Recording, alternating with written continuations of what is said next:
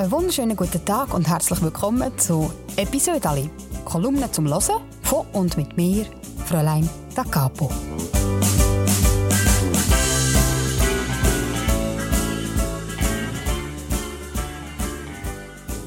Ich bin seit 2015 Kolumnistin für die Schweizer Familie und das heisst, ich schreibe jede Woche ein Episode Ali.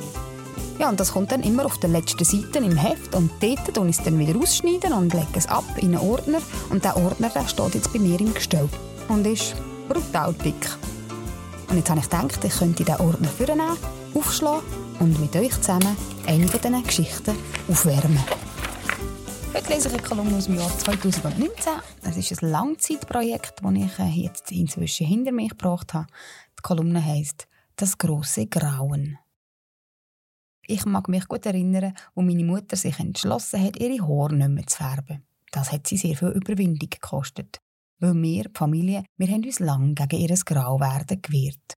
Weil wir haben Angst gehabt, sie würde dann alt aussehen. Und wir haben gefunden, sie wirke mit ihren dunklen Haaren sehr jugendlich. Ich habe dann meine Meinung geändert. Wenn Frauen sich nämlich mal trauen, grau zu werden, dann sieht das meistens richtig gut aus. Also habe ich mich auf die Seite meiner Mutter geschlagen. Ich bin ab sofort auch pro Grau gesehen.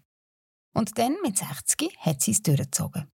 Und hat wunderschöne, glänzende, silberweisse Haare bekommen. So wie sie ihren Vater schon hatte. Ein grossgewachsener, attraktiver Mann mit dicken, weißen Haaren. Meine Mutter hat ihn gar nie anders gekannt. Vermutlich ist er schon sehr früh grau geworden. So wie meine Mutter auch. Und so wie ich. Mit 19 hatte ich die ersten weißen Haare. Die habe ich ausgerissen. Ein paar Wochen später hatte ich dann so kleine weiße Antennen, die vertikal vom Kopf abgestanden sind. Ausreißen ist folglich nicht die Lösung, weil, wenn ich das weitergemacht hätte, wäre ich heute kahl. Also habe ich angefangen färben. Zuerst rot, dann orange, schwarz. Heute sind es dunkelbraun und damit das so bleibt, säckle ich alle drei Wochen zum Coiffeur, zum Nachfärben. Und das, das ist mir jetzt verleidet. Ich habe die Färberei vor knapp drei Monaten eingestellt und das Experiment Grauen gestartet. Ich werde sehen, was dort die Natur für mich vorgesehen hat. Das Langzeitprojekt wird sich über zwei Jahre herziehen. Es ist also wie dort mal, wo ich meine Pony rauswachsen einfach das mal in gross. Ich habe mittlerweile einen gut 6 cm breiten silberweißen Haaransatz und wenn ich einen Mittelscheitel ziehe, dann sehe ich aus wie ein Stinktier. Dunkel mit einem weißen Streifen in der Mitte. Die Leute schauen mir nicht mehr in die Augen, sondern sie studieren meinen Haaransatz, während sie mit mir reden. Meine Schwester findet, ich sei zu jung für graue Haare. Was eigentlich lustig ist, weil faktisch bin ich seit 20 Jahren grau. Und ich schwöre, vor 20 Jahren bin ich im Fall noch jung gewesen. Aber das ist immer das Hauptargument. Grau macht alt.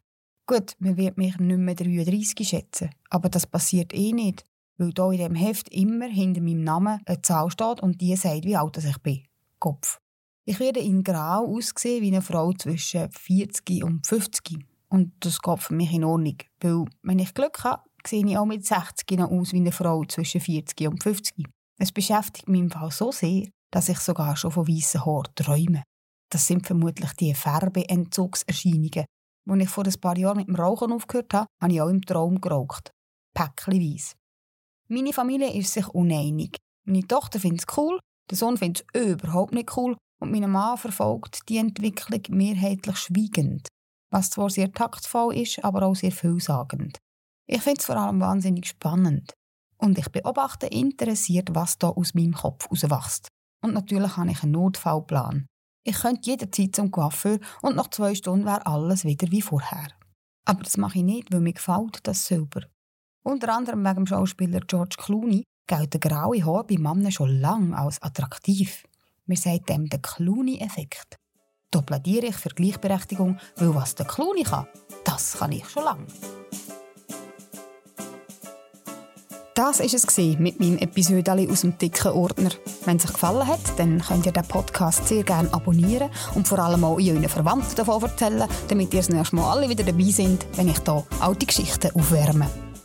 Damit es euch bis zum nächsten Podcast nicht langweilig wird, könnt ihr sehr gerne schauen, was ich so treibe in der Zwischenzeit. Ich bin auf Instagram, ich bin auf Facebook, man kann immer reinschauen, was ich so mache. Oder ihr könnt die aktuellste Kolumne lesen, die findet man nämlich in der Schweizer Familie von dieser Woche. Und jetzt wünsche ich euch einen ganz schönen Tag. Habt's gut und einander gern.